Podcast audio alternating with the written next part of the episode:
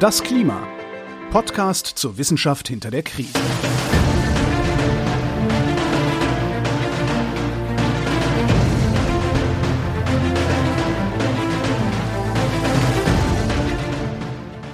Hier ist das Klima, der Podcast zur Wissenschaft hinter der Krise. Wir lesen und erklären den aktuellen Stand der Klimaforschung jeden zweiten Montag mit Florian Freistetter und mit Claudia Frick. Hallo. Willkommen im neuen Jahr. Das ist Ach, die erste Folge stimmt. des Jahres 2024. Ja, dann frohes Neues. Genau, ja.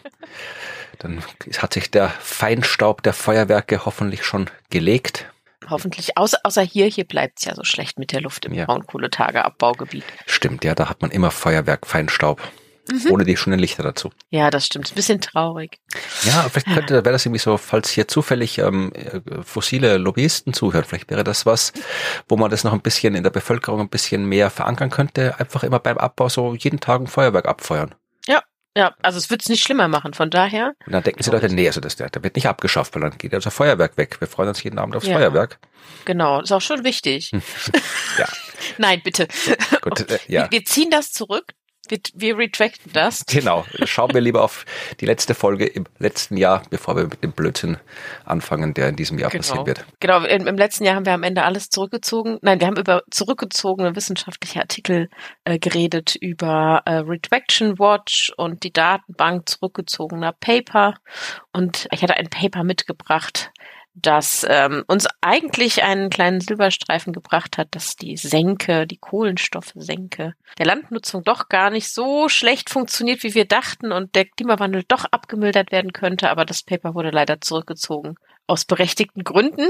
Das heißt, wir haben es gelesen und haben dann direkt gemerkt, es funktioniert doch nicht. Ja. Das ähm, tut mir leid. Das war das Ende des letzten Jahres und jetzt weiß ich nicht, gibt's gute Neuigkeiten? Naja, ähm, ich dachte, ich fange die erste Folge im neuen Jahr mit einem kurzen Rückblick an, auf einen weiteren kurzen Rückblick, in dem Fall auf das, was im letzten Jahr passiert ist, weil äh, zum Zeitpunkt mhm. der Aufnahme haben wir eigentlich noch das alte Jahr. Wir haben noch nicht mal Weihnachten hinter uns gebracht, wo wir das hier aufnehmen, aber was Ende des Jahres 2023 ja stattgefunden hat, war die COP28, die Klimakonferenz, die jährliche.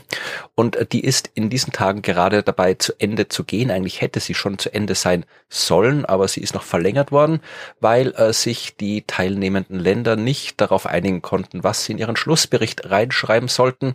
Zuerst äh, wollten sie reinschreiben, also mit sie meine ich ein paar, weil die müssen sich immer äh, einstimmig einigen auf die Abschlussberichte und äh, da waren ziemlich viele Länder, die gemeint haben, wir könnten doch mal endlich in den Bericht reinschreiben, dass wir keine fossilen Brennstoffe mehr verwenden, dass wir keine fossile Energie mehr verwenden. Also einen mhm. Ausstieg aus Kohle, Öl und Gas könnte man nochmal sagen, machen wir, weil es ist ja immer eine Konferenz, die sich mit Klima, Klimaschutz beschäftigen sollte und äh, man muss jetzt, sage ich mal, nicht wirklich ausführlich Klimaforschung studiert haben, jahrelang geforscht haben, um festzustellen, dass es gut wäre, auf fossile Energie zu verzichten, wenn man gerne hätte, dass weniger Treibhausgase in die Atmosphäre gelangen. Also nee, die, dafür muss man jetzt nicht studiert haben. Ja, das, ja. Die Idee kann man haben und äh, das wollte man reinschreiben. Das Problem an der Sache ist, dass erstens diese Klimakonferenz in Dubai stattgefunden hat und der Präsident der Konferenz gleichzeitig der Chef einer der größten Erdölfirmen der Welt war und dass es auch noch andere Länder gibt, die äh, durchaus gutes Geld mit dem Verkauf von fossiler Energie verdienen. Und die haben das nicht so gern gehabt, dass das passiert, dass man da hinschreibt, keine fossilen Energie mehr. Deswegen hat man dann in den Entwurf reingeschrieben, äh, ich habe die, die, den Wortlaut jetzt nicht mehr parat, aber man hat, glaube ich, reingeschrieben, dass man nicht aussteigen will, sondern dass man die fossile Energie reduzieren möchte. Hat man mhm. reingeschrieben, dann haben sich aber ein paar andere Länder wieder aufgeregt und gesagt, nee, das unterschreiben wir nicht, das funktioniert nicht. Und jetzt hat man wieder einen neuen Text reingeschrieben, einen Umstieg im äh, beschlossenen Text, der jetzt tatsächlich äh, in der Minute quasi beschlossen wurde, der Bericht, den ich gerade lese, der ist fünf Minuten alt. Man hat einen Beschluss gefasst und da steht drinnen nicht der Ausstieg, sondern ein Umstieg. Aha. Ähm, den Leuten ist schon klar, dass wenn man umsteigen will, man zuerst aussteigen muss, um in was Neues einzusteigen. Ich frage nur. Ich weiß es nicht, ich weiß es nicht, aber es ist jetzt ein Umstieg ähm, gefordert worden. Also in dem Bericht steht drin, dass wir umsteigen müssen, umsteigen auf nicht fossile Energieträger. Okay, vielleicht klingt Umstieg einfach besser. Ich meine, wenn es hilft.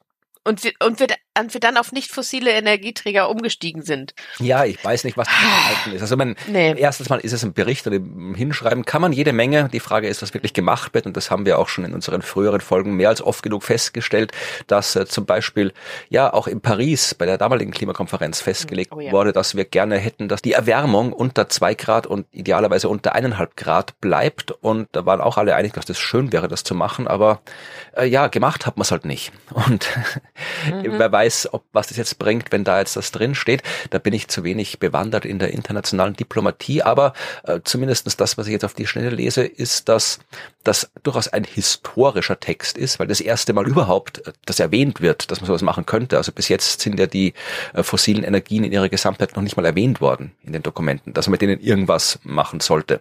Und jetzt steht es zumindest mal drin. Also vielleicht ist das was, aber man weiß es nicht. Ich weiß nicht, wie es, ja, ja. Vielleicht sind wir alle schon ein bisschen zu desillusioniert. Ja, ich würde also gerne sagen, mal schauen, was dann im nächsten Jahr bei der Konferenz 29 stattfindet. Aber ich weiß nicht, ob ihr das schon mitbekommen hast, die wird in Aserbaidschan stattfinden, das ja auch bekanntlich ein Land ja. ist, das durchaus ein nahe Verhältnis zur fossilen Energie hat. Also ich weiß nicht, ich glaube, diese Klimakonferenzen, ich glaube, die sind mehr oder weniger nutzlos mittlerweile, habe ich das Gefühl.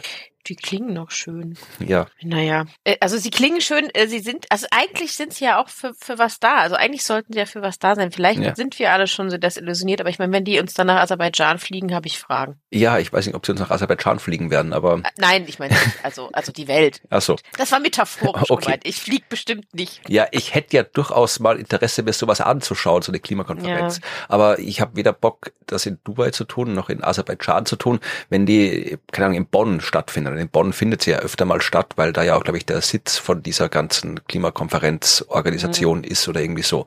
Dann wäre ich da schon mal hingefahren und hätte mir das angeschaut. Ja, das ja. geht mit dem Zug. Ja, genau. Für uns. Genau. Uns Nach Bonn könnte ich sogar mit dem Fahrrad kommen. Das wäre ein netter Ausflug. Obwohl, es ist nur Ende des Jahres. Also im Dezember fahre ich nicht mit dem Fahrrad nach Bonn, von Wien aus. Vielleicht mit dem Schlitten. Also, ja. nee, nicht wirklich. Wir haben ja über Schnee geredet. ja, schauen wir mal, äh, wenn wir später nochmal in einem Jahr oder so über Themen sprechen, dann können wir nochmal irgendwie zurückkommen auf das mit Ausstieg und Umstieg und schauen, ob wir jetzt ausgestiegen sind, ob wir am Bahnsteig stehen und nicht weiterkommen oder ob wir tatsächlich erfolgreich umgestiegen sind. Äh, das wird sich noch zeigen, aber lassen wir die Klimapolitik mal oder zumindest diese Art der Klimapolitik ein bisschen zur Seite und gehen wir zur Wissenschaft. Denn ich habe mir einen Bericht wieder rausgesucht, auf den mich eine Hörerin hingewiesen hat, nämlich äh, Birgit hat uns gesagt, dass es da einen neuen Bericht gibt, den wir doch gerne durchbesprechen können. Und wir haben ja ein durchaus positives Verhältnis zu Berichten. Das war ja der Grund, warum wir diesen Podcast gestartet haben. Mhm. Dieser Bericht, äh, der hat nur läppische 500 Seiten. Das ist ja nichts. nee, ich ist nichts. Das lesen wir auf einer, einer Aschbacke. ja, das ist äh, ein sehr spannender Bericht. Der ist auch erst Anfang Dezember erschienen, mhm. äh, nämlich wirklich auch anlässlich der Konferenz 28, der COP 28. Da ist er äh, quasi zeitgleich veröffentlicht worden, nämlich der Bericht mit dem Titel Global Tipping Points. Also es geht ah, um ja. die mhm. Kipppunkte oder Kippsysteme. Ich habe vor kurzem gehört, dass man nicht Kipppunkte sagen soll, ähm, aber in dem Bericht wird auch von Kipppunkten gesprochen, heißt der Global Tipping Point Report. Also es ist klar, was gemeint ist, beziehungsweise wenn es nicht klar ist, was gemeint ist, dann werden wir es jetzt im Folgenden feststellen. Und ich sage gleich dazu, ich habe nicht die 500 Seiten gelesen. Das habe ich nicht geschafft. Aber es ist ein sehr, sehr schöner Bericht. Er ist tatsächlich auch äh, gut lesbar. Also das, was man lesen kann auf diesen 500 Seiten, kann man alles sehr gut lesen. Der Bericht ist fertig im Gegensatz zum IPCC-Bericht, den wir nur in der Rohfassung durchbesprochen haben und in der schlecht formatierten Fassung. Das ist alles wunderschön formatiert.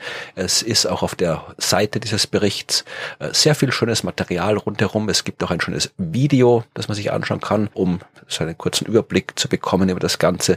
Es gibt ähm, nicht nur eben die übliche Zusammenfassung, sondern es gibt auch so Key Messages und Key Recommendations aus dem Bericht. Also es gibt sehr viel, das man sich anschauen kann, ohne diesen ganzen Bericht zu lesen. Aber ein bisschen reingeschaut habe ich natürlich trotzdem und ein bisschen was von dem möchte ich jetzt gerne durchbesprechen. Wie gesagt, äh, alle mhm. Links dazu findet ihr in den Show Notes. Da könnt ihr euch selbst durchklicken auf das, was wir sagen und besprechen werden. Aber ihr müsst es nicht dringend machen, wenn ihr es nicht wollt, weil wir gehen jetzt zumindest die wichtigsten Punkte durch.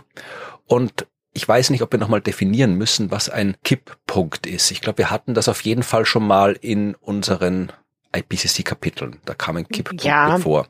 Aber es gab so viele verschiedene Definitionen. Ich weiß, dass wir da aber auch geredet haben. Ich weiß nicht, ob du es nochmal kurz sagen kannst. Ja, also ein, Sie haben eine offizielle Definition auch in dem Bericht drinnen, mm, in schön. der Box 1.1. Wir haben wieder Boxen.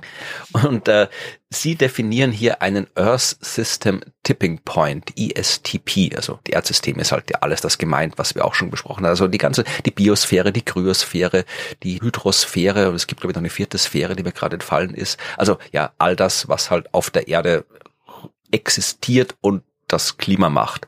Also ein Kipppunkt in diesem Erdsystem äh, ist etwas, was passiert, wenn ein Tipping System also ein kippendes System, nach dem Überschreiten einer gewissen Grenze self-sustaining, also von selbst weiterläuft, sich selbst verstärkt und zu einer qualitativen Änderung in einem System führt. Ja, also wenn zum Beispiel das Eis in Grönland, das grönländische Eisschild, das arktische Eisschild abschmilzt, ja, dann ist dieses Eis weg und kommt mhm. so schnell nicht wieder. Dann ja. hat sich das System wirklich grundlegend qualitativ geändert. Dann haben wir einen Planeten, wo am Nordpol und um den Nordpol herum kein Eis ist. Und mhm. wie gesagt, wenn äh, so eine Eisdecke mal weg ist, die kann sehr schnell weggehen. Das kann in Jahrzehnten passieren unter Umständen, in Jahrhunderten passieren, was auch wenig ist, aber es braucht Jahrtausende, Jahrzehntausende, bis sich so eine kilometerdicke Eisdecke wie sie auf Grönland zu finden ist, zum Beispiel wieder aufbaut. Ja, also mhm. das ist ein Kipppunkt. Wenn sich etwas ändert in einem System der Erde, was so schnell nicht wieder zurückkommt und wo eine qualitative Änderung im System passiert. Also etwas, was man wirklich definitiv merkt, definitiv anders ist als vorher. Mhm. Und Sie haben jetzt ähm, in dieser Arbeit 25 solche äh, Kipppunkte identifiziert. Die kann man sich auch anschauen, wenn man gerne möchte. Die findet man in der Abbildung 1. Und ich muss gerade schauen, in welcher Abbildung 1 es ist. Ich glaube, Abbildung 1, Abbildung 1 der, der Zusammenfassung des Summaries. Ah, okay. Also das Summary ja. ist äh, eine Datei mit 32 Seiten. Da sind so die relevantesten Punkte drin. Also das kann man sich auf jeden Fall durchlesen und da die Abbildung 1. Da findet man alle 25 Kipppunkte und ich mhm. schaue, dass ich die Abbildung in die Shownote schmeiße oder ihr macht einfach das PDF auf und scrollt euch auf Seite 14. Dann findet ihr auch dort diese Abbildung. Da sieht man eben eine Karte der Erde, schön bunt und ähm, da kann man sich die diversen Kipppunkte anschauen. Wir werden jetzt nicht alle 25 Kipppunkte der Reihe nach durchgehen. Das wäre zwar spannend, aber ja, das würde erstens äh, diese Folge sehr, sehr lang machen und zweitens habe ich die Zeit nicht gehabt, um das okay. alles vorzubereiten. Und sie haben es auch nicht wirklich so im Detail im Bericht drin. Also sie haben schon im Detail über alles gesprochen, aber es ist jetzt nicht so ein Bericht, wo Kipppunkt für Kipppunkt durchgegangen wird, sondern das wird dann eher systemisch so durchbesprochen. Aber wir können mal einen Überblick mhm. machen über das, was wir sehen. Also sie haben die Kipppunkte eingeteilt in drei Gruppen. Einmal Kipppunkte, die die Biosphäre betreffen, einmal Kipppunkte, die die Kryosphäre betreffen und einmal Kipppunkte, die die Ozeane und Atmosphäre betreffen. Ja, und, und ehrlich gesagt, das sieht total schön aus. Also schaut euch die Abbildung bitte Punkte wirklich an. Das ist schön. Schön bunt, ja. In der Biosphäre zum Beispiel ist ein Kipppunkt der Regenwald, ja. Das ist so ein klassischer ja. Kipppunkt. Wenn der aufhört, die CO2-Senke zu sein, die er aktuell ist, und der Regenwald dann irgendwie äh, austrocknet, äh, zur Savanne wird, dann äh, wird er zu einer CO2-Quelle und dann hat sich systematisch was geändert in unserer Welt. Also das ist so ein klassischer Kipppunkt. Ein weiterer Kipppunkt wären die äh, Korallenriffe, die man überall findet. Wenn die weg sind, sind sie weg. Und es dauert, bis Korallen wieder Riffe gebaut haben. Ja, die ja. Seegraswälder hatten wir auch schon mal besprochen in früherer Folge. Ja, die äh, dann verschwinden und die ein ganz wichtiges Ökosystem sind. Seen, die austrocknen, sind Kipppunkte. Also all das sind so Kipppunkte, die man in der Biosphäre finden kann. In der Kryosphäre, da haben wir die klassischen Kipppunkte, das grönländische Eisschild, das ich schon erwähnt habe, also das Eis auf Grönland, das westantarktische Eisschild, das Eis der Ostantarktis, das Eis der Ostantarktis, das sich im Meer befindet, die Permafrostregionen und die Gletscher auf den Bergen. Das sind so die klassischen Eiskipppunkte. Und dann gibt's noch die Ozeanströmungen, zum Beispiel die berühmte atlantische meridionale Umweltströmung. Heißt die auf Deutsch so? Ich ich habe das noch nie auf Deutsch gesagt, ja. glaube ich. Also die AMOC, Atlantic Meridional ja. Overturning Circulation. Und da muss ich jetzt gleich hier äh, Selbstkasteiung betreiben. Ich habe nämlich äh, vor ein paar Tagen in einer Sendung auf äh, FM4 wo du ja auch schon mal warst. Da gibt es eine Fragesendung, wo ich mit meinen Science Busters Kollegen und Kolleginnen oder auch mit Kolleginnen und Kollegen, die nicht von den Science Busters sind, aber trotzdem Ahnung von diversen Themen haben, Fragen zum Klima beantworte. Und da ging's unter anderem um Kipppunkte und ich habe äh, da erwähnt, dass die atlantische Umweltströmung einer der Kipppunkte ist, die kurz davor sind zu kippen und habe das aber verwechselt mit dem Nordpazifikwirbel. Ja, es ja. gibt nämlich nicht nur die atlantische Umweltströmung, sondern auch den North Atlantic Subpolar Gyre. Ich weiß nicht, ob man Gyre so ausspricht keine Ahnung, der mhm. Nordpazifikwirbel, der polare Nordpazifikwirbel oder sowas, was auch eine ja äh, Meeresströmung ist und nicht die atlantische Umweltströmung ist. Und es hat sich keiner gemeldet danach, nach dieser Radiosendung, aber ich wollte es trotzdem nochmal sagen, es ging nicht um die atlantische, ach Gott, das können sich nicht einfache Worte ausdenken, es ging nicht um die atlantische Umweltströmung, sondern es ging um den Nordpazifikwirbel. So, weil nämlich, und das ist der Punkt, auf den ich hinaus will, es sind in diesem Bild fünf Kippsysteme extra gelabelt mit A, B, C, D, E. Ja, ja. Und das sind fünf Systeme, wo Sie in diesem Bericht äh, schon festgestellt haben, dass die tatsächlich schon im Begriff sind zu kippen. Mhm. Und da sind die äh, Korallenriffe dabei. Das haben wir auch schon in früheren Folgen festgestellt, dass die Korallen im Wesentlichen schon weg sind und kaum Chance besteht, dass wir die Korallenriffe noch äh, durchbringen. Also die dürften kurz davor sein zu kippen oder sind schon dabei zu kippen. Das grönländische Eisschild und das westantarktische Eisschild, das ist ein bisschen dramatischer, bedrohlicher, wenn mhm. die dabei sind äh, zu kippen. Die Permafrostregionen, die könnten auch schon dabei sein, unaufhaltsam aufgetaut zu sein oder unaufhaltsam aufzutauen. Und eben dieser Nordpazifikwirbel, der könnte auch aufhören das zu tun, was er tut. Ich weiß gerade nicht, was er tut, wahrscheinlich wirbeln, aber äh, er, wird, er wird vermutlich einen relevanten Einfluss auf das Wetter, das äh, Klima haben, dieser Nordpazifikwirbel. Es ändern sich dadurch auf jeden Fall äh, die großräumigen Wetter- und Klimamuster, wenn diese Strömungen im Ozean und der Atmosphäre sich ändern. Ja, also Golfstrom hatten wir zum Beispiel, ist immer das klassische Beispiel. Wenn der da nicht mehr so strömt, er strömt, dann wird es bei uns deutlich kälter, was dann Auswirkungen auf die Landwirtschaft, auf die äh, Energieversorgung und so weiter alles hat. Mhm. Also das sind Punkte, wo man jetzt schon festgestellt hat, dass sie dabei sein könnten, sich äh, ja unaufhaltsam weiter zu ändern was nicht unbedingt beruhigend ist. Aber wir schauen einfach mal weiter, was da, mhm. da noch in dem Bericht drin steht. Wie gesagt, ich habe jetzt nicht den ganzen Bericht gelesen, aber ich habe mir aus der ausführlichen Zusammenfassung des Berichts ein paar relevante Punkte rausgesucht. Mhm. Ich habe schon gesagt, dass in der Kryosphäre es eben die Kipppunkte gibt, die Eisschilder und so weiter. Es gibt auch äh, lokale Kipppunkte, zum Beispiel eben für äh, Gletscher. Ja, so ein Gletscher ist jetzt etwas, was lokal Einfluss hat auf das Klima, auf äh, die Menschen, auf was auch immer da ist, ja, auf den Tourismus, auf die Wasserversorgung, auf die Energieversorgung. Aber auch die können halt kippen. Dann ist halt jetzt äh, der Gletscher weg und dann kommt er so schnell nicht wieder. Ja. Eine zweite Grafik werde ich noch kurz zeigen, dass man ein Gefühl bekommt oder zumindest du ein Gefühl bekommst, weil unsere Zuhörerinnen und Zuhörer sehen sie leider nicht. Äh, eine Grafik zeige ich noch, die ist im, im kompletten Bericht, falls du den auch schon aufgemacht haben solltest. Ja, den habe ich auch schon aufgemacht. Da kannst du jetzt mal auf Seite 77 gehen. Das einzige Problem ist, dass ich lange brauche zum Scrollen, weil ja. er ist so bildlastig, dass er ein bisschen braucht zum Laden. Warte. Und äh, da kann man jetzt mal schauen, äh, wie die das schön übersichtlich dargestellt haben. Das geht es um die Kipppunkte in der Kryosphäre, also alles das, was ich gerade erzählt habe. Und mhm. da sieht man schön übersichtlich, was mit denen passiert. Ja, also es ist da so eine Skala eingetragen, die die globale Erwärmung anzeigt, von 0 bis 10 Grad über dem ja, äh, Schnitt vor 1900. Ach, okay. Und das, das heißt das, ja, okay. Und das sieht man zum Beispiel, äh, wenn wir uns Grönland anschauen, das Eisschild bei Grönland, dann sehen wir, okay, äh, das ist bei einer Erwärmung von 0,8 Grad möglicherweise schon eisfrei, also das ist möglicherweise schon gekippt und ab einer Erwärmung von drei Grad ist es mit hoher Wahrscheinlichkeit, very likely, eisfrei. Ja, also Grönland, der grönländische Eisschild, der wird irgendwo so zwischen 0,8 und 3 Grad kippen und äh, wir haben ja schon eine Erwärmung von knapp über einem Grad, das heißt, da sind wir eben genau in dem Bereich, wo dieser Kipppunkt erreicht ist. Gleiches gilt fürs westantarktische Eisschild. Da fängt quasi das Kippen so bei einem Grad an und ähm, geht dann bis drei Grad, also bei drei Grad plus wird das westantarktische Eisschild auch gekippt sein, definitiv. Und auf drei Grad Erwärmung steuern wir ja aktuell hin mhm. mit unseren unzureichende Maßnahmen.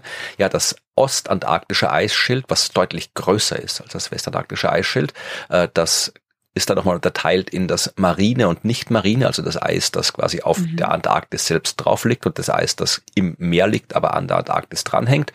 Da gehen die Kippbereiche so von zwei Grad Erwärmung bis sechs Grad Erwärmung. Also bei sechs Grad Erwärmung ist auch das weg. Und wenn wir sechs Grad Erwärmung schaffen sollten, dann wird auch das nicht-marine Eis der Antarktis weggehen. Und wenn wir zehn Grad Erwärmung erreicht haben, dann ist das ganze Eis in der Antarktis weg. Ich meine, das, das ist ein großer und wichtiger Unterschied. Also diese, diese zwei Eis Arten sind ja unterschiedlich äh, aufgelistet aus Gründen. Ne? Mhm. Wenn du so dieses Eis hast, das so rumschwimmt, da ist dazwischen ja durchaus noch Wasser und ja. da sind die Wärmeflüsse anders und dieses Eis, das da richtig dranhängt und fest ist und keine Lücken bisher ja. aufweist, ähm, wenn das weg ist, das, ah, wow. Aber ich finde, die Grafik macht mir so ein bisschen, weil oben steht, also wenn ihr das euch anguckt, steht oben Global Warming Level. Mhm. Und äh, das, das, das klang so nach, also sieht so ein bisschen aus wie so ein Videospiel. Und wenn ihr es auf Level 10 schafft, dann ja. ist es vorbei. Ja, ja, dann ist es ja vorbei, das Spiel vorbei und dann, Game over. Genau. Ja, also ich glaube, wenn das ganze antarktische Eis weg ist, was haben wir da für einen Meeresspiegelanstieg? 70 Meter oder irgendwie sowas? Ja, auf jeden Fall viel. Sehr viel. Ja.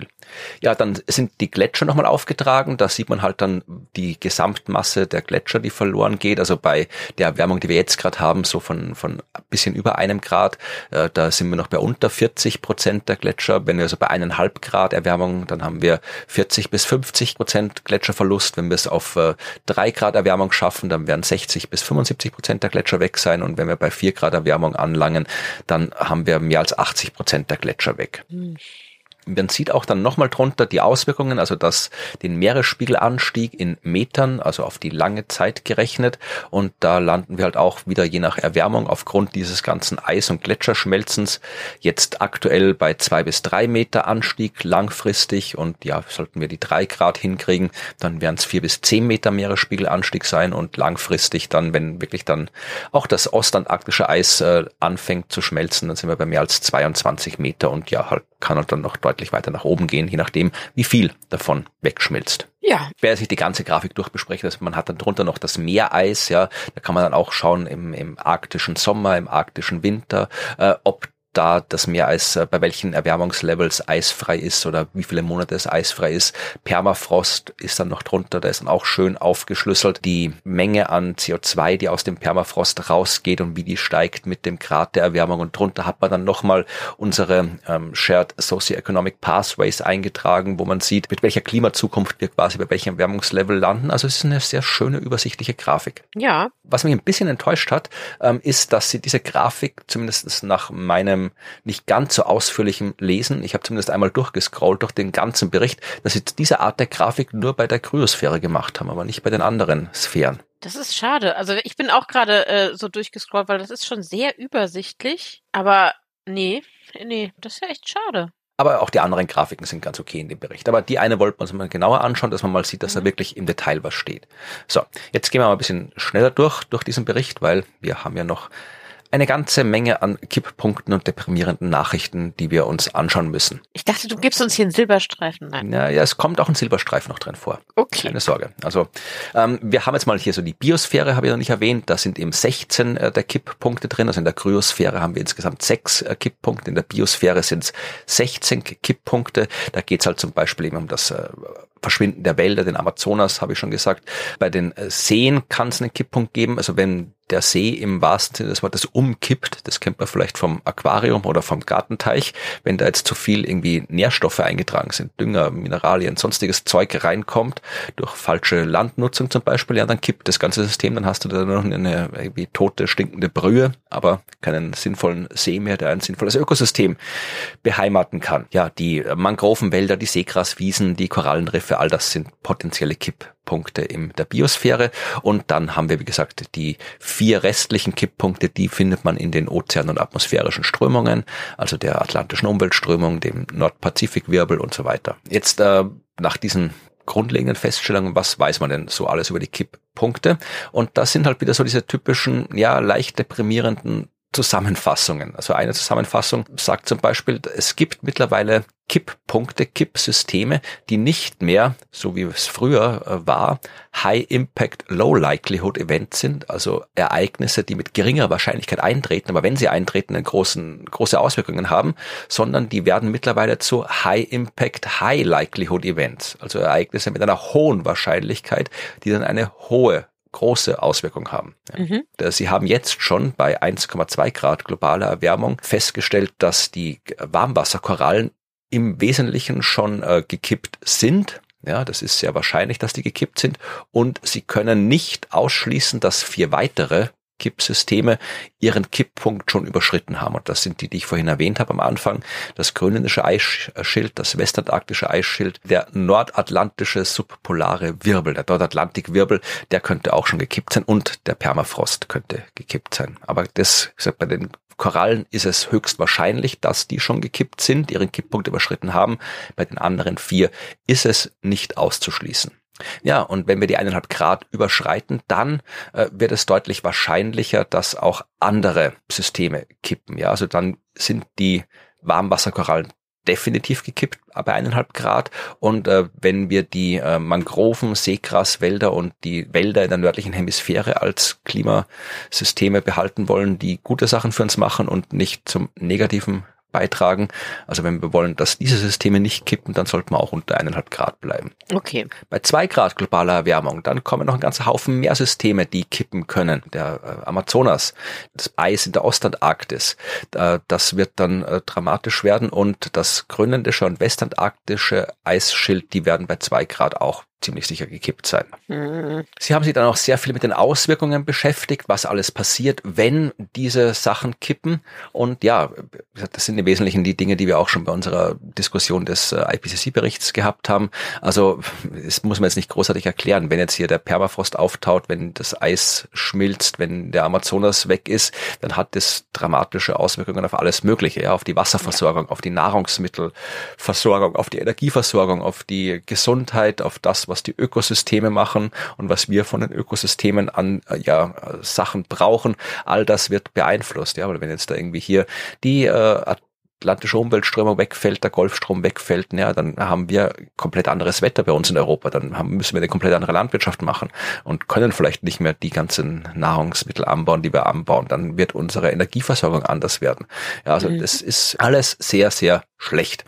Sie haben es auch zum Beispiel aufgestellt für den Amazonas. Ja, wenn der Amazonas äh, jetzt äh, kippt ja, und abstirbt, dann wäre das natürlich für die Biodiversität sehr, sehr schlecht. Und mhm.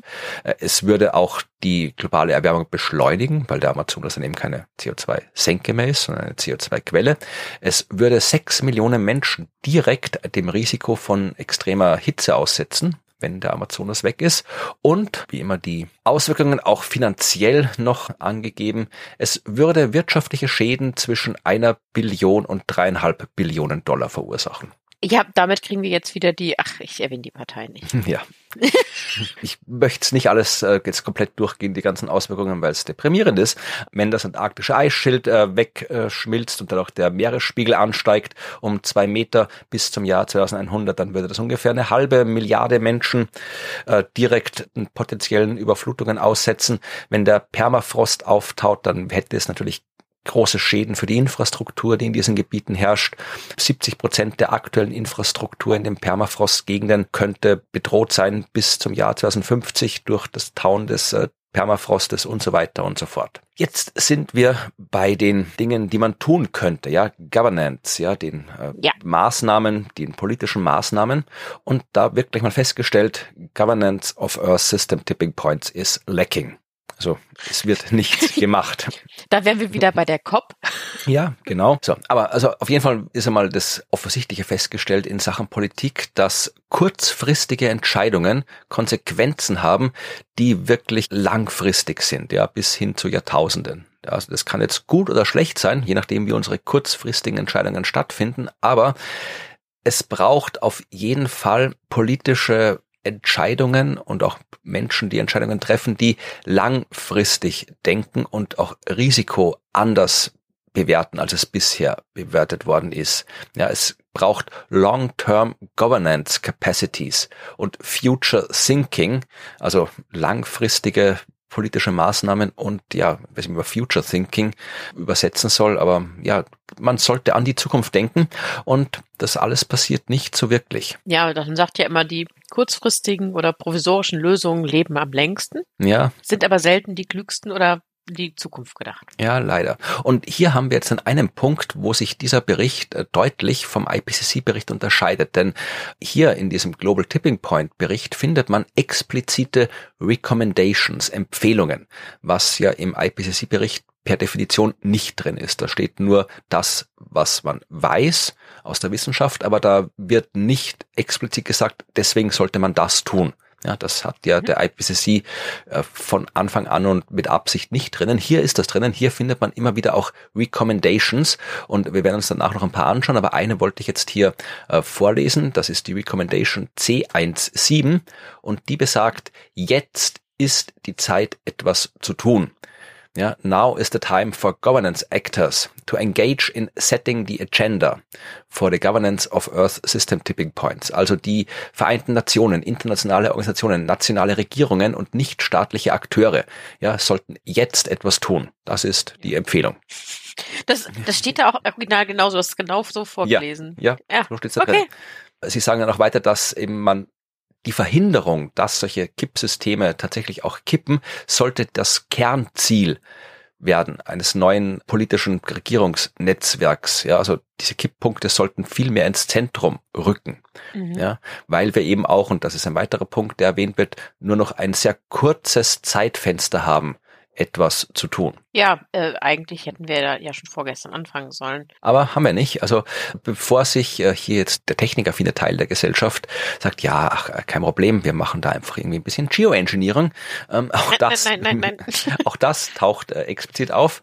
Ja, äh, diese speculative solar geoengineering approaches to prevent Earth System tipping points. Ja, also irgendwie dieses Geoengineering, das ja zumindest als Idee in vielerlei Form existiert, das sollte man nicht machen, weil, ähm, wie wir auch schon in anderen Folgen festgestellt haben, da sehr viele Unsicherheiten sind, ethische Unsicherheiten, technische Unsicherheiten, politische Unsicherheiten und man sollte es nicht als technisch verfügbar betrachten, um die Kipppunkte am Kippen zu hindern. Das sollte man nicht machen und es ist auch eine Recommendation, dass die entsprechenden äh, ja, Regulationsbehörden, staatlich und überstaatlich, entsprechende Regulationen erlassen, damit das nicht passiert. Ist Regulation ein Wort? Ich habe es gerade gesagt.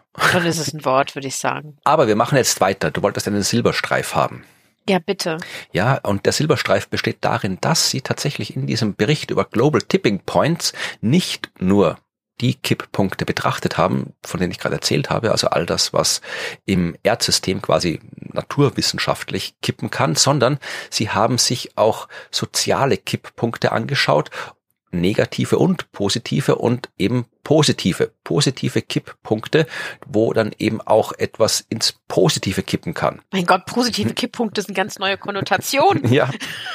Ja, weil das hatten wir auch schon ein paar Mal besprochen, ja. dass ja durchaus auch ja solche Feedback-Schleifen auch in die positive Richtung laufen können. Es muss ja nicht immer alles schlechter werden. Es könnte ja auch anders sein. Wir könnten uns auch in so ein positives Kippen bringen. Das wäre schön. Auch die haben sie sich angeschaut, ja. Mhm. Dass ähm, die eben, ja, zuerst haben wir festgestellt, ja, die kann es geben, da kann es helfen, aber, und das äh, ist auch eine Feststellung, die man sich durchaus mal bewusst machen kann. Und ich lese jetzt wieder vor einen Satz direkt aus dem Bericht. Positive tipping points. Don't just happen. oh je, in, in our face. They ja. Mhm. need to be actively enabled. Also diese positiven Kipppunkte, die passieren nicht von selbst. Man muss dafür sorgen, dass es passiert. Ja, man braucht dafür Interventionen. Das kann technologische Innovation sein. Ja, zum Beispiel eben billige erneuerbare Energie, die wir jetzt haben. Da sehen wir gerade so ein Kippen. Ja, wir sehen, dass Solar- und Windenergie immer billiger wird, immer simpler wird. Und je billiger und simpler und verfügbarer das Ganze wird, desto mehr wird es eingesetzt. Je mehr es eingesetzt wird, desto billiger und einfacher verfügbar wird und so weiter, mhm. bis dann eben am Ende vielleicht der Energiesektor in die positive Richtung gekippt ist. Ja. Das ist so ein Beispiel für technologische Innovation. Es kann aber auch eine andere Intervention sein, um so ein Kippen zu hervorzurufen, kann politisch und sozial sein, ja, so politische und soziale Aktionen. Wenn Regierungen vielleicht mal Gesetze machen, die wirklich was ins Entschuldigung, Entschuldigung. Uiuiui. Da war mein Lachen zu laut. Ja, aber wenn man, da könnte man machen und da könnte auch was kippen. Ja, auch finanzielle Investments, auch da könnte was äh, passieren. Wenn jetzt irgendwie die Finanz der Welt sagt, wir fördern jetzt einfach keine fossilen Brennstoffe, keine fossilen Energie mehr. Mhm. Tun wir nicht mehr. Ja, dann wird auch was kippen. Ja, also all das äh, kann helfen, dass was kippt. Und ähm, so wie Sie eben beim bei den anderen, bei den negativen Kipppunkten schon äh, festgestellt haben, dass einige dabei sind zu kippen, haben Sie das eben auch bei den positiven gemacht und da mhm. genau den erwähnt, den ich gerade schon erwähnt habe, nämlich äh, den Energiesektor. In vielen Ländern, schreiben sie, hat der Energiesektor vor kurzem schon einen Kipppunkt überschritten, nämlich da, wo die erneuerbare Energie genauso billig oder billiger geworden ist als die fossile Energie. Das ist ein mhm. Kipppunkt. Ja, und ja. auch global äh, sind mehr als 80 Prozent der neuen Elektrizitätserzeugung Solar- und Windbetrieben gewesen. Also auch da sind wir schon dabei, dass wir da ein bisschen kippen. Und ein weiterer Kipppunkt äh, könnte sein die elektrischen Autos und Wärmepumpen. Also da könnte auch bald was kippen. Ah, ja, okay. Ja, stimmt, da passiert da wirklich auch einiges. Und äh, Sie haben dann auch viel eben über soziale ähm, Aktionen gesprochen, also das, was man so Klimaaktivismus nennt. Auch das ist etwas, was äh, ein System positiv mhm. zum Kippen bringen kann, wenn genug Menschen sich engagieren und so weiter. Also sie haben sich tatsächlich auch ausführlich in einem eigenen Abschnitt. Ja, also dieser ganze Bericht hat vier Sections, eins, zwei, drei, vier und äh, Section 4 ist Positive Tipping Points in Technology, Economy and Society. Also da ist ein ganzer Abschnitt, der sich nur mit diesen positiven Kipppunkten beschäftigt. Finde ich super, weil also ja, das finde ich gut. Ich meine, wenn es sie gibt und es gibt sie, dann will man sie auch sehen. Das hilft. Genau. Wer sich jetzt dann nochmal im Detail mit dem Bericht beschäftigen möchte, kann diesen Bericht natürlich lesen. Wie gesagt, ist frei verfügbar, ist auch gut zu lesen. Wer nur wenig Zeit hat, kann die beiden PDFs anklicken, die Key Messages und Key Recommendations heißen. Die sind auch grafisch schön gemacht. Also äh, ja, sehr. Da sind nochmal wirklich so kurz und knapp zusammengefasst das, äh, was der Kernpunkt des Berichts ist. Also diese neun Key Messages, die da präsentiert werden, können wir vielleicht mal kurz durchgehen. Äh, Nummer eins Key Message ist, dass Kipppunkte existieren das, was wir mit der, mit Klima und der Natur anstellen, verursacht Kipppunkte, ist die erste Key Message. Die zweite Key Message ist, diese Kipppunkte sind eine Gefahr für uns, eine Gefahr of a magnitude never before faced by humanity. Also Gefahren, die wir so noch nicht erlebt haben. Mhm. Ja, also es kann durchaus sein, dass äh, in der Vergangenheit schon diverse Systeme immer wieder mal gekippt sind, wissen wir auch. Also wir wissen, dass ja die Arktis äh, früher mal eisfrei war, die Antarktis auch mal eisfrei war und dann wieder vereist ist. Also das ist alles schon mal passiert, aber da gab es uns noch nicht. Und auch nicht in, in so, wie es genau so wie wir jetzt sind, ja. gab es uns da noch nicht. Ja. Ja, ja und äh, Nummer drei, Message Nummer drei, die Auswirkungen dieser Kipppunkte, die werden verstärkt durch unsere globalisierte Welt haben wir gesehen, äh, schreiben Sie als Beispiel in der Corona-Pandemie. Die äh, Globalisierung hat die Auswirkungen dramatisch verstärkt. Genau, es wäre früher nicht so schnell so passiert, wie es genau. jetzt passiert ist. Message 4. Diese Gefahren aufzuhalten ist möglich, aber es braucht dringende globale Aktionen. Also hm, wir können mhm. was tun, aber wir müssen es schnell tun. Wir müssen und alle müssen es tun. Nachricht Nummer 5, Message Nummer 5. Auch mit dringender globaler Aktion könnten manche Kipppunkte nicht mehr beim Kippen abgehalten werden. Ja. Mhm. Ja. Aber gleich folgt Message Nummer 6. Positive Kipppunkte gibt's auch und die können die Transformation zu einer nachhaltigen Gesellschaft beschleunigen. Ja. Und es wird sogar noch besser in Message Nummer 7. Ein positiver Kipppunkt kann andere auslösen. Einen Dominoeffekt des Wandels kann es geben. Oh, das ist ein schönes Wort, ein Dominoeffekt des Wandels. Ja, aber auch diese positiven Kipppunkte auszulösen, braucht koordinierte ja. Aktion und äh, auch das Klimagerechtigkeit haben wir auch schon gehabt. Also auch da muss man mhm. immer auf Gerechtigkeit achten, weil sonst kippt's nicht ins Positive. Ja. Vielleicht fürs Klima, aber nicht für die Gesellschaft, ja. Ja. Äh, Message Nummer neun, wir brauchen ein besseres Verständnis. Ja, wir müssen das besser erforschen, aber, und das ist direkt in der Überschrift dieser Key Message, without delaying action. Also wir müssen sagen jetzt nicht, okay, wir forschen noch ein bisschen und dann machen wir was. Nein, wir müssen nee. jetzt was machen und gleichzeitig weiter forschen. Ja, nee, bitte, das, ja, genau. Es ist, es ist eine Gleichzeitigkeit. Wir müssen mit beidem dabei sein. Ah, und dann gibt's auch noch eine Key Message 10. Ich habe behauptet, es wären neun, aber es sind zehn. Habe ich mich verzählt. Ähm, diese positiven Kipppunkte, die können einen mächtigen Gegeneffekt erzeugen. Die sind quasi unsere beste Hoffnung, all dieses blöde negative Kippen zu verhindern, sind die positiven Kipppunkte. Also wir sollten okay. uns mit den Kipppunkten anstrengen, weil, und ich lese jetzt nochmal hier die Überschrift vor, Positive tipping points can create a powerful counter effect to the risk of Earth system tipping points cascading out of control. Ja, also wenn wir nicht wollen, dass eine ja, Kippkaskade außer Kontrolle gerät, dann sollten wir uns mit den positiven Kipppunkten beschäftigen. Ja, die einzige Kipppunktkaskade, die außer Kontrolle geraten sollte, ist die positive, bitte. Ja. ja, die sollte auch nicht unbedingt außer Kontrolle geraten, aber. ja, okay. Ja, und dann gibt's wie gesagt, eben auch die Empfehlungen, die Schlüsselempfehlungen, und von denen gibt's sechs Stück, und die lese ich auch nochmal ganz kurz vor. Nummer eins, äh, aufhören, fossile Energien zu nutzen. Ja, phase out fossil fuels and land okay. use emissions now. Ja, also genau das, was nicht gemacht wurde auf der aktuellen Klimakonferenz. Aha. bisschen traurig jetzt, dass du das so vorliest, aber es war ja nicht. Ja, ja die, die Empfehlung ist immer noch gültig. Empfehlung ja. Nummer zwei. Ja, wir müssen äh, die äh, Loss and Damage Sache in den Griff kriegen, ja, weil es wird vielleicht was kippen. Wir haben ja schon gesagt, ein paar sind nicht mehr aufzuhalten und wir müssen mit den Folgen klarkommen, ja. Aber wir müssen halt diese Loss and Damage Funds und so weiter das Geld hergeben, was schon äh, längst versprochen ist, dass wir mit den Folgen, die unweigerlich mhm. kommen werden, klarkommen. Ja.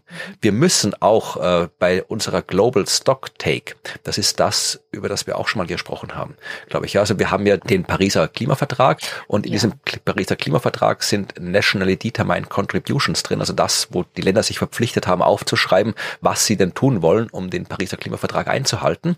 Und äh, was da aufgeschrieben wird, ist nicht verbindlich, aber es wird alle paar Jahre überprüft. Das ist dieses Global Stock Take und äh, da sollten auch die Kipppunkte irgendwo inkludiert werden. Also man sollte sich auch bei dem, was sich die Länder überlegen, was sie tun wollen, um den Pariser Klimavertrag einzuhalten, äh, da sollte man auch die äh, Kipppunkte irgendwo mit inkludieren und mitdenken bei dem Ganzen. Macht einfach Sinn, ja. Ja. Empfehlung Nummer vier. Man sollte sich koordinieren bei dem Erreichen der positiven Kipppunkte. Ja, also bei diesen ganzen politischen Maßnahmen, die stattfinden, äh, sollte man sich international koordinieren damit es halt auch okay. global kippen kann.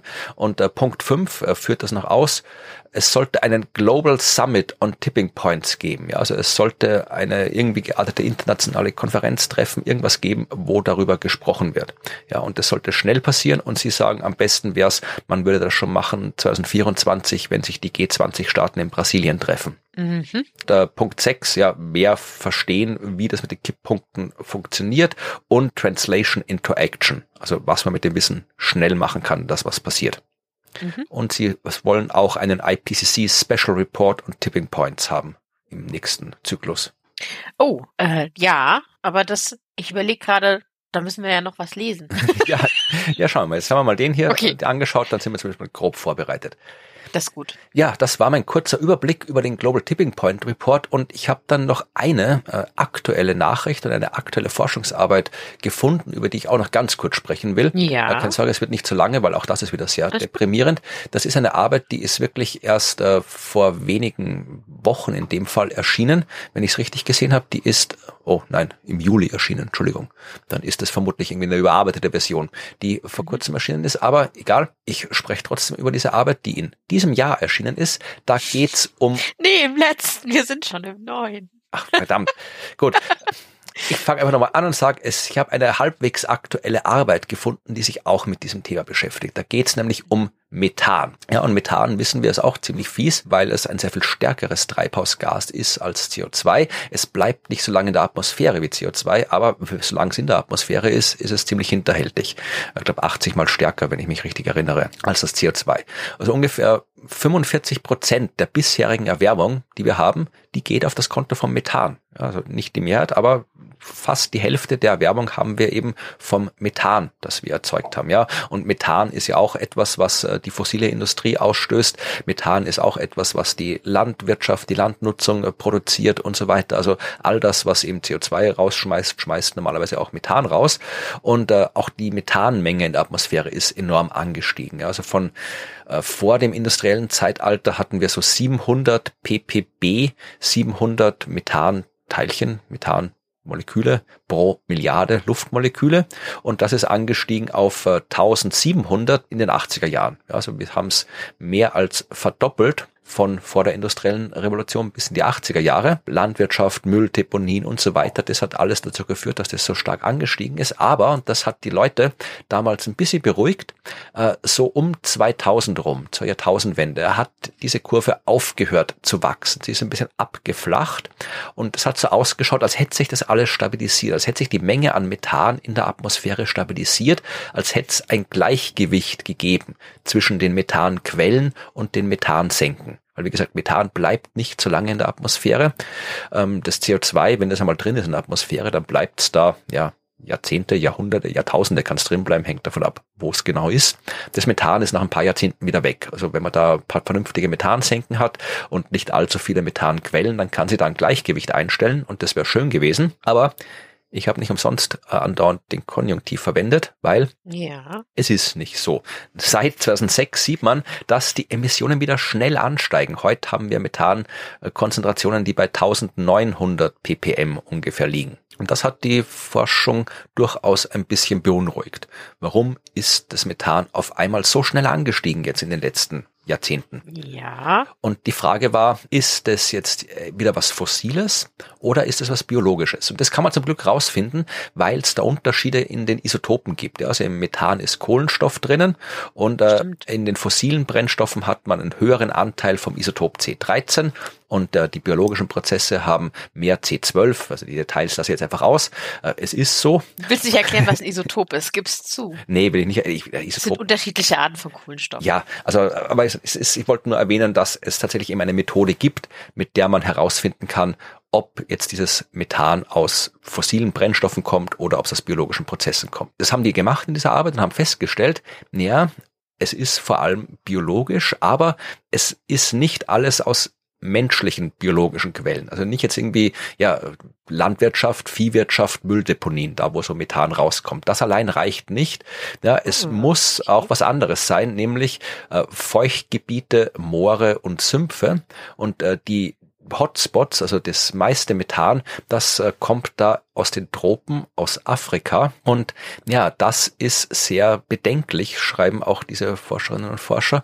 Man befürchtet, dass es da eben solche gefährlichen Rückkopplungseffekte gibt, also genau diese Kipppunkte, von denen wir gerade gesprochen haben, weil ähm, Klimawandel verursacht Extremwetterereignisse, verursacht Überflutungen. Es wird wärmer, es wird feuchter, äh, es wachsen mehr Pflanzen, aber auch die biologischen Abbauprozesse werden schneller und das erzeugt Methan.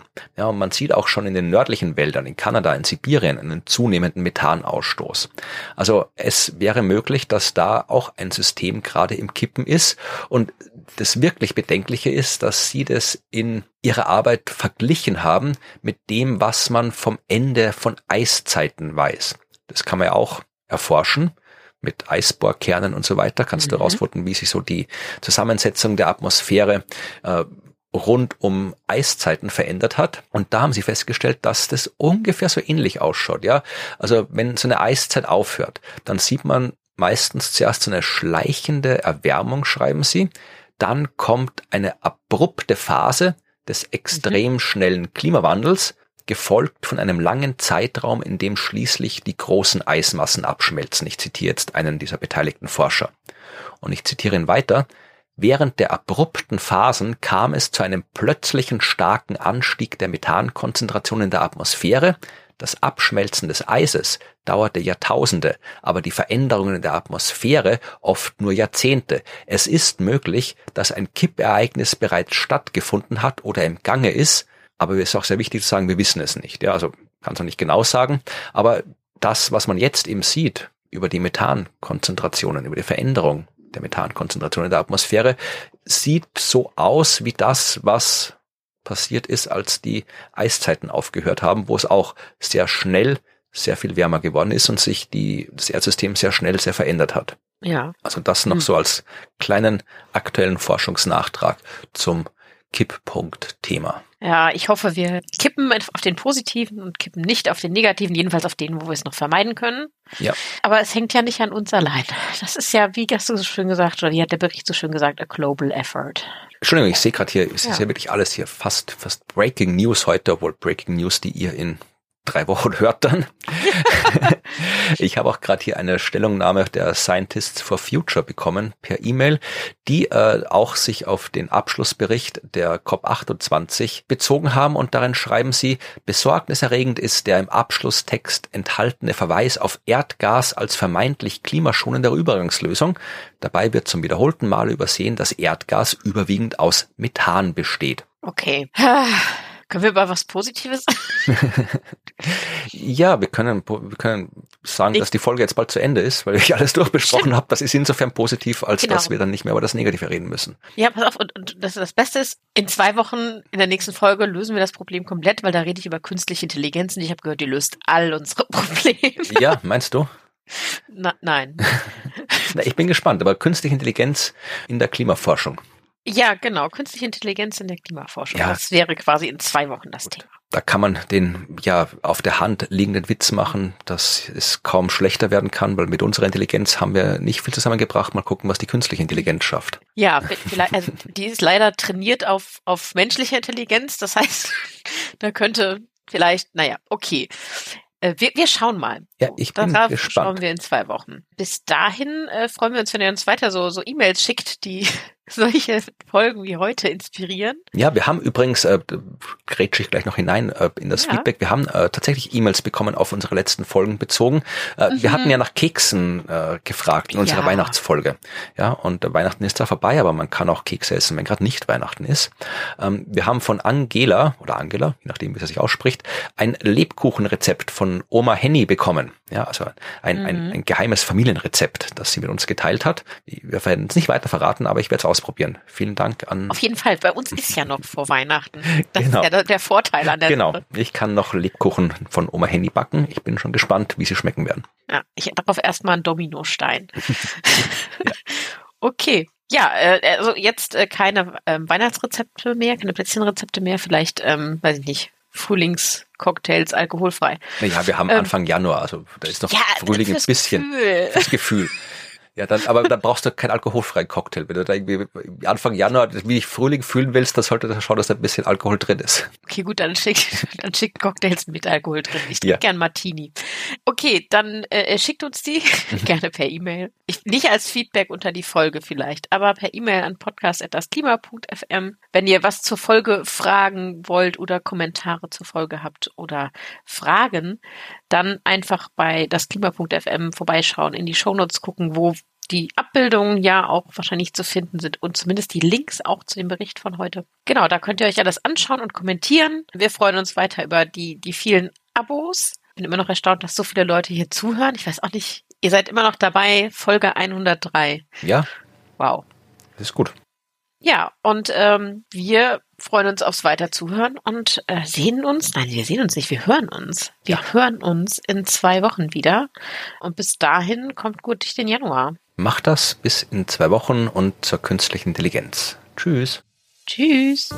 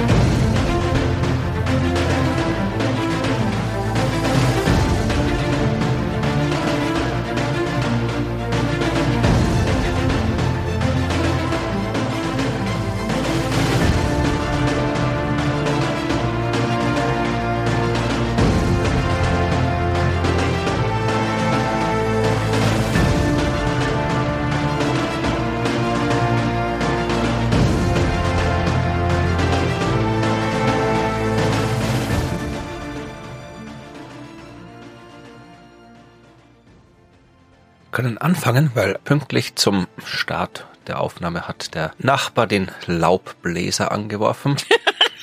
Im Regen bei nassem Laub. Das ist so nützlich, du. Ja. Da hat sich die Person aber auch ordentlich was beigedacht. Ja, wahrscheinlich. Oh mein Gott. Aber ich hoffe, man hört es nicht allzu stark und ansonsten soll es theoretisch die Nachbearbeitung rausfiltern. Hoffen wir das Beste. Ich weiß nicht, diese Laubbläser, ah, die sind. Hatten wir darüber nicht eine Folge? Weiß ich nicht, aber ich würde gerne mal eine Folge machen. Das ist ja keine, Mhm. liebste will ich keine Folge machen, Kreuzzug. Maschinenstürmer, anzünden, das Nee. ganze Zeug. Schlechte, schlechte Konnotation mit den Kreuzzügen. Lass lieber eine Folge machen und darüber reden, wie schlimm die fürs Klima sind. Ja.